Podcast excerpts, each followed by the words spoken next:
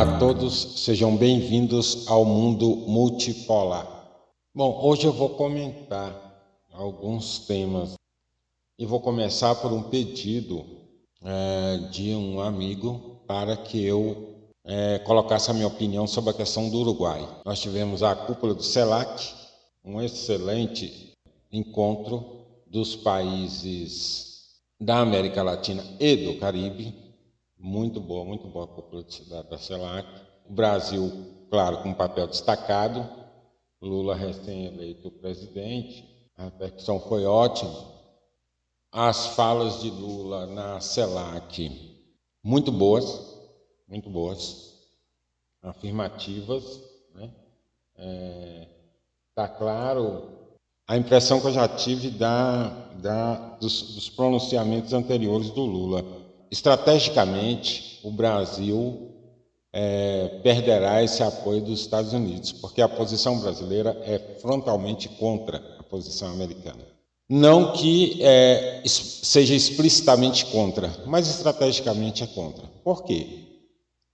fortalecimento do Mercosul, fortalecimento da própria CELAC. O Brasil se comprometeu inteiramente com a CELAC.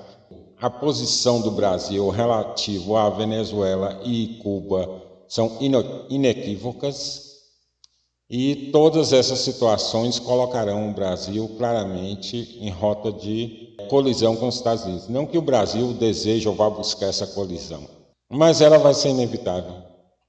Não tem como os americanos é, chancelarem posição, as posições brasileiras durante a CELAC e os rumos que a coisa está tomando, como, por exemplo, a criação da moeda comum com a Argentina. O, o, a The Economist já fez um artigo detonando, um artigo essa semana na The Economist já estava detonando essa ideia da criação de uma moeda única.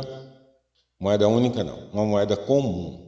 Isso aí é, é, aproveitou-se muito, tanto a mídia é, otanicista, a nossa mídia entreguista, quanto o, o, a extrema-direita aproveitou muito essa história da moeda, que, enfim, colocar, colocar a coisa em tom depreciativo, tentaram colocar a coisa em tom depreciativo.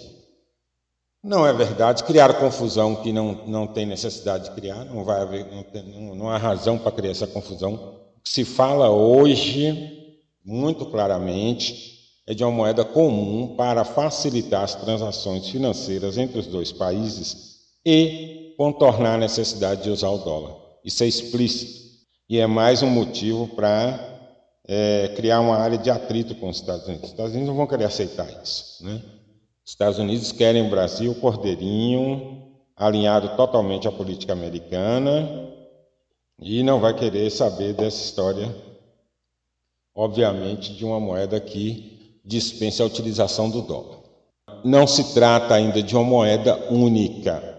Moeda única significa dizer que eu vou ter no meu bolso, que você vai ter no seu bolso, o, o dinheirinho lá, em, em, seja lá qual for o nome do dinheiro, né? a, a moeda a ser criada. É, não é isso, não se trata disso. A gente não vai andar por aí pagando o pão na padaria com essa moeda. Essa é uma moeda para transações internacionais, ou seja, as transações entre os países. É um arranjo, na verdade, chama-se moeda, mas é um arranjo técnico que vai permitir que as transações sejam feitas é, pelos países em moedas nacionais. Como eu já disse em outro comentário, isso é uma tendência mundial no, no sul global. É, em todo o sul global está é, tá, tá rolando isso, ou seja, os países estão buscando formas alternativas, porque na verdade é o seguinte: o, o, os rumos que a economia americana tomou, ponto um. Ponto dois, é, a, o mau hábito americano agora de confiscar reservas, na verdade roubar dinheiro dos outros, dos países que têm reserva em dólar, está lá nos Estados Unidos em dólar, e os Estados Unidos está literalmente passando a mão no dia desses países, levou muita gente a ficar assustado, falando, quer saber, rapaz, eu vou procurar uma alternativa. Os americanos estão ficando com tudo. Amanhã eles olham de cara fechada para mim e aí vai fazer o quê? Confiscar meu dinheiro todo? Então, alguns países começaram a pensar: tá bom, existe um outro caminho, a gente pode negociar de alguma outra forma, e é o que está fazendo é, o Brasil com a Argentina aqui.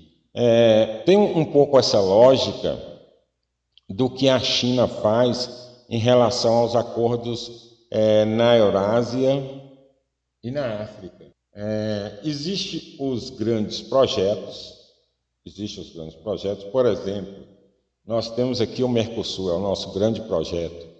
Mas dentro desses projetos você pode fazer avanços é, setoriais, digamos assim. Você pode é, criar avanços experimentais no, no, no, entre um país e outro, dentro daquele acordo, dentro daquele bloco, que permita que a coisa avance e você possa é, é, aplicar o restante do bloco. E acho que um pouco está essa lógica do, da, da moeda comum, Brasil e Argentina. O alvo final não é só Brasil e Argentina, mas todo o Mercosul, abarcar ali, e, quiçá, mais adiante, toda a América Latina e Caribe. Há realmente planos para o futuro, mas você não vai fazer o todo. É, é, é o processo, a experiência chinesa mostrou das relações da China com os países da Eurásia e da, do Oriente e da África, mostrou que às vezes você ficar esperando uma grande articulação de todos é, é, mais complexo. É melhor você começar a pontuar ali algumas áreas onde você desenvolva algumas ações e permita incrementar é, é, até um ponto em que fique visível para os demais que, olha, o caminho é esse aqui e tal, né?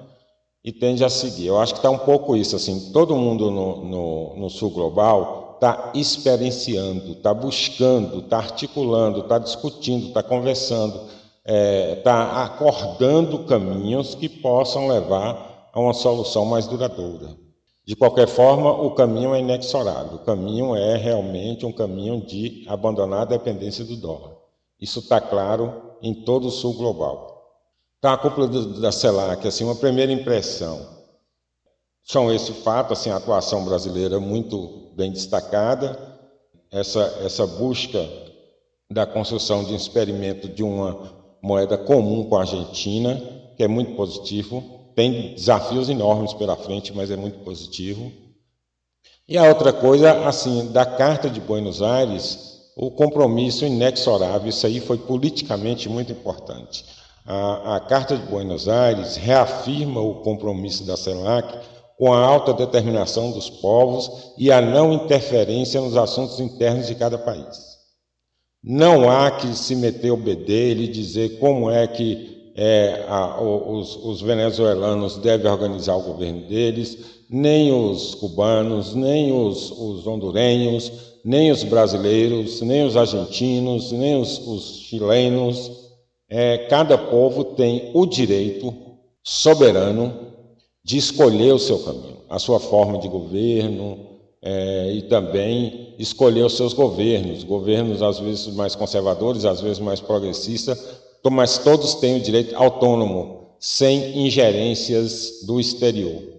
Há exemplo, por exemplo, do que está fazendo os Estados Unidos hoje, que está lá conversando com a oposição da Bielorrússia, porque a Bielorrússia teve uma aproximação maior com a Rússia, então agora está lá a Vitória Nolan dos Estados Unidos, a mesma que estava no Maidan 2014, e criou essa confusão toda hoje com, com a Ucrânia, ela está lá na Bielorrússia conversando com a oposição da Bielorrússia.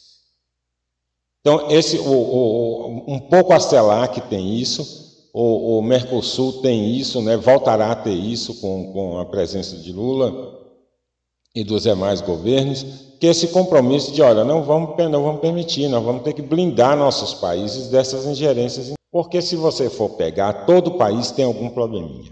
Então é fácil para um país estrangeiro chegar lá e atiçar aquele probleminha, ainda mais para virar um problemão. Todo mundo tem alguma questiúcula lá, tem alguma, alguma, algum perrengue interno. Né? Por exemplo, se não fosse a, a, a, a grande potência que é, se não tivesse armado até os dentes e tal, um bom alvo para um, uma tática que os Estados Unidos usam com os outros seria o próprio Estados Unidos. É só chegar lá e, e, e, inflar as coisas que já estão acontecendo lá. Nós estamos o quê? Com 20, quanto? 29 dias, ou seja, o mês nem terminou e já tem mais de 40 atentados domésticos nos Estados Unidos, nem pegando arma e saindo atirando em, em todo mundo. O último foi agora em Los Angeles, né? morreu 10 pessoas, ficou mais não sei quantas feridas. Quer dizer, é um país todo problemático, tem a questão racial lá, é um país que bota o, o joelho no pescoço de negro no meio da rua, em plena luz do dia, e mata o cara. Então, assim, você tinha motivo. Se fosse para atacar os Estados Unidos, você teria motivo para fazer um monte dessas coisas. Como eles ainda têm muito poder, é mais difícil é, é, você conseguir atacar ele. Mas só eu, eu usei isso só para exemplificar, sim, todos os países têm problemas. Então não dá para a gente, ah, olha lá, tá vendo? Os Estados Unidos está mostrando que o país tal tem tal problema, né? Ah, não é bem assim. Isso aí é uma coisa chamada é, guerra híbrida. Os Estados Unidos, quando eles têm algum empecilho para dominar alguma região, ele começa a fomentar. Tem alguma discórdia interna nesse país, ele vai e amplifica aquela discórdia, financia aquela discórdia para a coisa crescer. E aí eles entram com a solução, naturalmente, vai apoiar um dos lados do conflito, e aí vem toda uma discussão pseudo-moralista, né? é, para angariar simpatia para a sua causa, né? para derrubar o governo e colocar um governo fantoche. Né? Acabaram de fazer isso no Paquistão. Né? Tiraram um governo democraticamente eleito e, tá, enfim, está lá o Paquistão numa crise, o país desestabilizado para variar, né? É, por conta da ingerência americana. Aqui na, na CELAC houve muito essa preocupação, assim, há um dos propósitos da CELAC tem muito essa preocupação de, de minimizar os espaços para essas ingerências externas, né? É, o reconhecimento de que esses países todos da CELAC têm desafios que não podem ser vencidos sozinhos, que precisam de cooperação uns com os outros, cooperação externa, então precisam de mais força para negociar como bloco Há um, um, um, item que não se chegou a essas minúcias ainda. Certamente vai ter reuniões de ministros da CELAC para debater esse tipo de coisa, mas há uma questão, por exemplo, do mercado de lítio. Né? A América Latina tem algumas das maiores reservas, dava para fazer um grande pool de países da América Latina para negociar preços né, e condições de venda do lítio. É um, um minério estratégico. Mas, enfim, essas são algumas impressões da CELAC. Nós vamos colocar em nosso blog mais detalhadamente o que foi essa primeira cúpula e as nossas e algumas outras impressões que nós tivemos sobre ela, certo? Bom, vamos lá. A, a dissidência uruguaia estaria o Uruguai atirando no próprio pé no momento em que está todo mundo se unindo? Seria esse o caso? Bom, vamos ver a questão do ponto de vista econômico. Uruguai pode ter, pode ter, na relação com a China, se ressentido de, dos dois grandes acordos que a Argentina conseguiu. O Uruguai pode ter olhado para aquilo ali e falado: bom, se a, a, a Argentina conseguir esses acordos, eu também vou querer. Também vou querer algo que compense, que seja algo do tipo, seja algo grande, né? Daí a tentativa do acordo de livre comércio com a China. Diferenciar que são acordos diferentes o acordo que a Argentina tem com a China e o acordo que o Uruguai está querendo fazer. Por quê? Porque no caso do acordo de livre comércio, passa pela negociação entre blocos. Você tem o bloco, ou bloco e países. Né? Um acordo de livre comércio envolve discutir com o Mercosul. E aí a, a, o Uruguai, obviamente, tomou a posição de iniciar essa discussão sozinho, encaminhar um acordo sozinho, o que vai dar algum problema.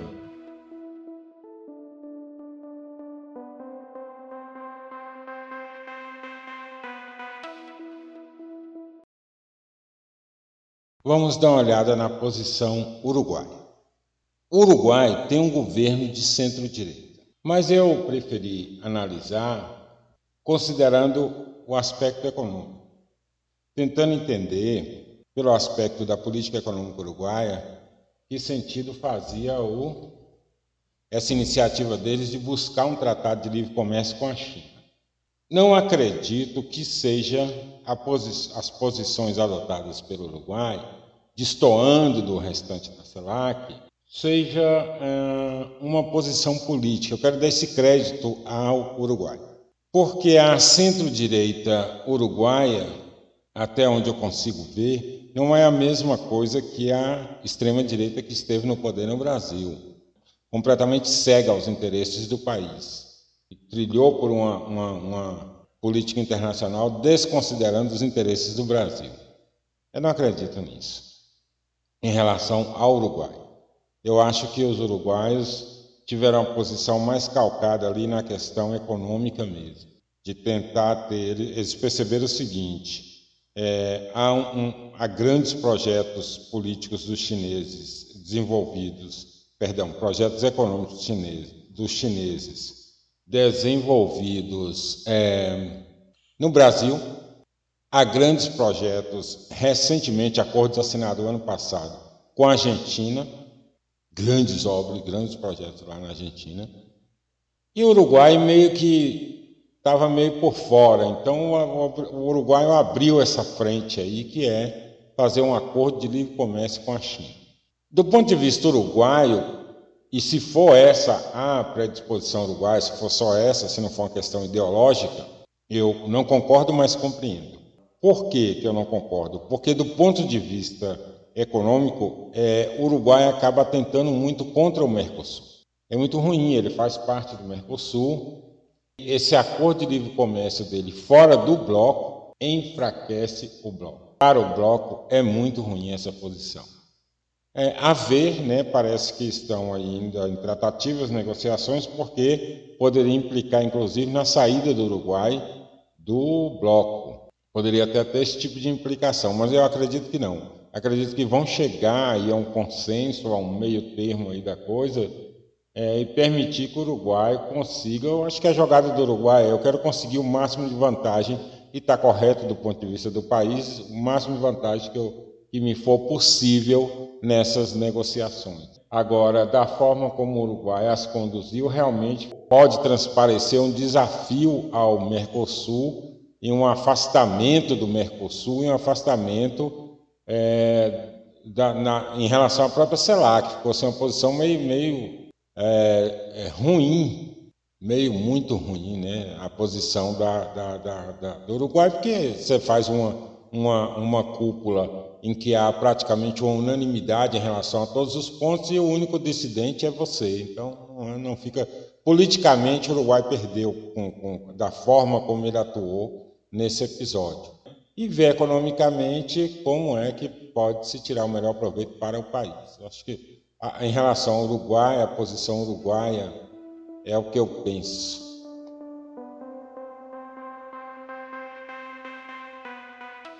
Um outro assunto comentado essa semana foi a declaração, diplomaticamente falando, desastrosa. Em se falando de intelectualidade europeia, ela também mostrou assim ser uma declaração de uma pobreza intelectual sem tamanho, uma falta de finesse, uma certa falta de, de tato para lidar com as relações internacionais até certo ponto surpreendente. Achava que, de maneira geral, eu acho as lideranças europeias muito ruins, intelectualmente paupérrimas, mas é, não se chegando a, a, esse ponto em alguns casos que eu achava que teriam uma qualidade melhor. A que eu estou me referindo? A declaração da Nanela Barbock, a, a ministra alemã que me veio com uma história dessa, né? O que disse Ana Nela? Estamos em guerra contra a Rússia. É a ministra das Relações Exteriores da Alemanha. Como é que ela pode dizer uma coisa dessa? A guerra que se sabe é que existe entre a Ucrânia e a Rússia. Mas os europeus e os norte-americanos estão fazendo essa guerra por procuração contra a Rússia. Isso, a denúncia vem das da mídia alternativa independente, a denúncia vem de pessoas como eu, mas ela admitir isso explicitamente A Rússia não fez nenhuma declaração formal de guerra à Alemanha. A Rússia não atacou o território da Alemanha. A Rússia não prejudicou os negócios da Alemanha. Enfim, a Rússia não fez nenhum ataque à Alemanha. Aí como é que ela me faz uma declaração dessa? Estamos em guerra contra a Rússia. Então ela está assumindo que a guerra da Ucrânia contra a Rússia, a Ucrânia é só realmente a bucha de canhão. A guerra é, na verdade, da OTAN, União Europeia, OTAN, Estados Unidos, contra a Rússia. Ou seja, o Ocidente global contra a Rússia. Uma declaração realmente infeliz da senhora ministra das Relações Exteriores da Alemanha.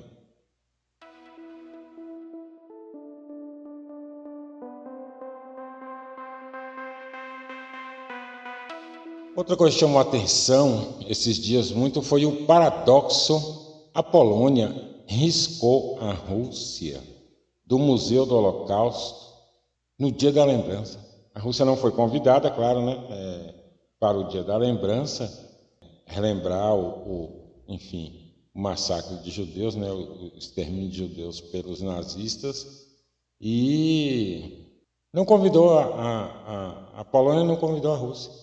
Eu sou historiador.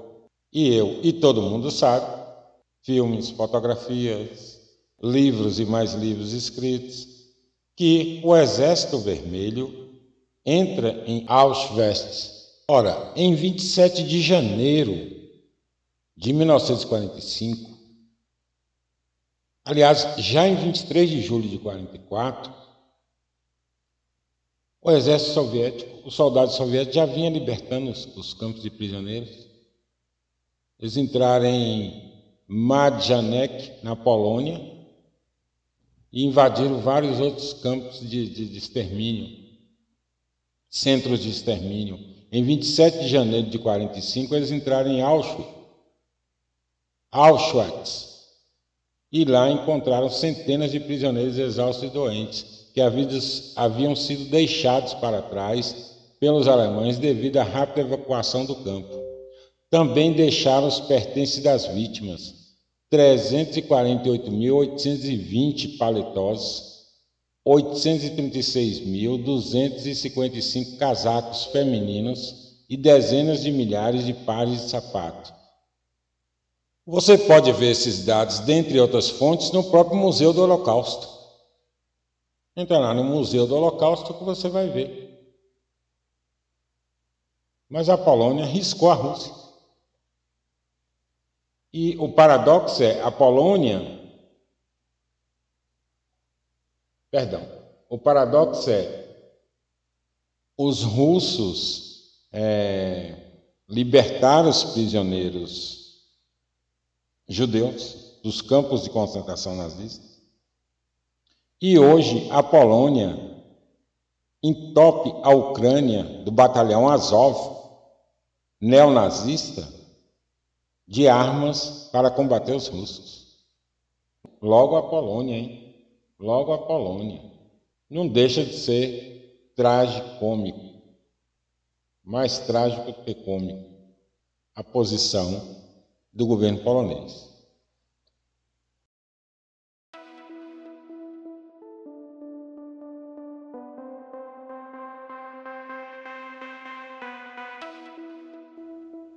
E tem mais essa. Muitos usuários, no dia da lembrança, que viram a Rússia incrivelmente excluída das comemorações em Auschwitz, tentaram saber mais sobre a história por meio de uma pesquisa no Google. Claro, né? A Rússia foi excluída. Todo mundo sabe que a Rússia combateu o nazismo. Então, logicamente, algumas pessoas que perceberam essa exclusão do dia da lembrança é, foram tentar lá no Google, vou ver o que, tem aqui né, nessa situação. Naturalmente, você faz o que quando quer saber alguma coisa hoje em dia? Dá um Google, vai lá ver no Google. Tem. Na verdade, a surpresa chegou. Várias surpresas. Em meia incredulidade geral, fazendo com que a confirmação cruzada viralizasse nas redes sociais. Todo mundo comentou isso. Facebook, Telegram, Twitter estão repletos de screenshots dos primeiros resultados. Até a tarde. O que aconteceu? Nenhum resultado para sua pesquisa. O Exército Vermelho libertou Auschwitz. Não tem nada. Google avisa que, entre aspas, parece que os resultados mostrados mudam rapidamente. Se for um tópico novo, às vezes pode levar algum tempo para que fontes confiáveis publiquem informações. Então vem assim: verifique a fonte, ela é confiável nesse momento? Aí vem outra mensagem. Volte mais tarde, em algumas horas ou dias, outras fontes, outras fontes podem ter informações sobre o assunto. Olha para isso. Um novo tópico. Depois de 78 anos, não há fontes confiáveis, apenas no dia do memorial. No entanto, até ontem, uma longa cortina de informações e artigos históricos se abriu mas ainda não acabou. Depois de algumas horas, muitos de nós tentamos novamente, movidos pela curiosidade, repetir a busca com as mesmas palavras. E no topo das fontes propostas pelo Google, assim como a primeira notícia de uma abre aspas, fonte confiável, fecha aspas, encontramos um artigo do The Investigation que atribui a libertação, a abertura dos portões do campo de concentração de Auschwitz aos ucranianos. Impressionante. Fiquei de boca aberta com isso, né? A que se deve essa manipulação? Para um algoritmo inconsistente? Inteligência artificial ou intervenção precisa num dos motores de busca mais utilizados no mundo ocidental? Antes era preciso queimar livros, Hoje, os Estados Unidos só precisam verificar o algoritmo do principal mecanismo de busca e aí manipular a informação.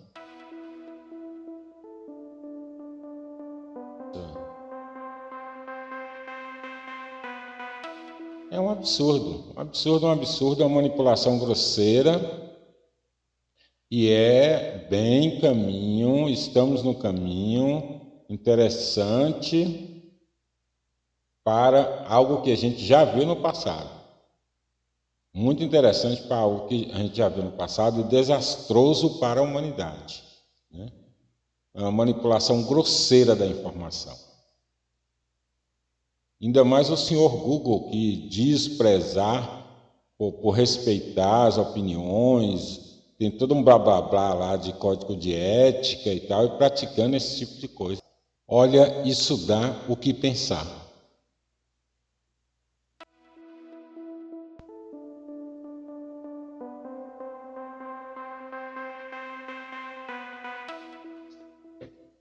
Por fim, a esse relato impressionante.